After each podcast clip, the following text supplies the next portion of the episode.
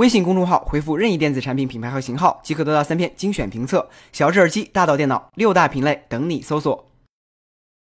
无论是马斯克对电动汽车的乐观预测，还是奥迪刷新自动驾驶技术的新高度，都在极力描绘着下一代汽车的新形态。传统汽车厂商奔驰也不例外，他们则是将目光投向了无线充电技术。近日，奔驰宣布，他们将与高通无线充电子公司 Qualcomm Hello 合作，在2018年推出首款汽车无线充电系统，免去插电式充电方式的烦恼。这套无线电动车辆充电系统基于谐振磁感应充电技术，与目前用于手机上的无线充电技术类似。只要将车辆开到感应板上方，就会开启自动充电。奔驰表示，新技术将作为附加功能，与新型号一同出售。虽然相比插电式充电更便利，但三点六千瓦的充电功率相对较低，而且感应充电的成本也较高，因此可行性依然有待市场考验。接下来看手机方面的消息。昨天爆料达人 SlashLeaks 放出了三防版三星 S8 的真机谍照，后壳延续了 S7 Active 的橡胶材质，边框做了加厚处理，因此牺牲了一部分屏占比。除了电池续航应当会有所增加外，其他配置会和 S8 保持一致。国内手机方面，魅族新旗舰 Pro 七即将在二十七日发布。发布前两天，魅族副总裁杨拓曝光了 Pro 七的后壳细节图，被称为“窗”的小屏幕集成在了金属拉丝后壳的左侧，可以显示时间和天气信息。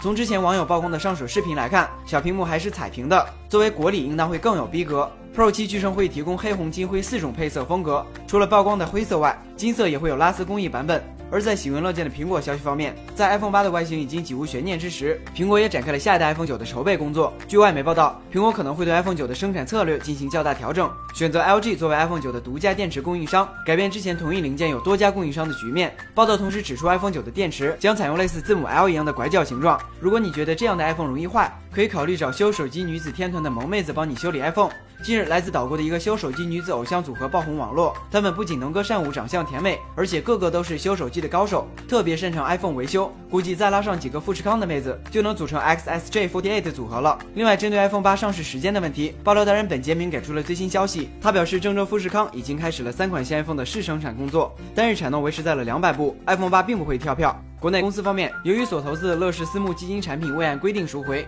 上海脐橙月明资产管理有限公司日前对乐视控股及贾跃亭提起了仲裁。法院裁定冻结贾跃亭名下五点一亿股，价值约为一百六十点七八亿元的乐视网股票。至此，贾跃亭名下的乐视网股票已经被全数冻结。而在 B 站一年一度的线下聚会 BML 上，B 站董事长陈瑞针对最近的影视剧下架事件做出了回应。他表示，下架完全是一种自我审查，这种积极主动的自愿行为当然是值得表扬的，就像小学生自愿补课、小编自愿加班一样，总会让人自愿鼓掌。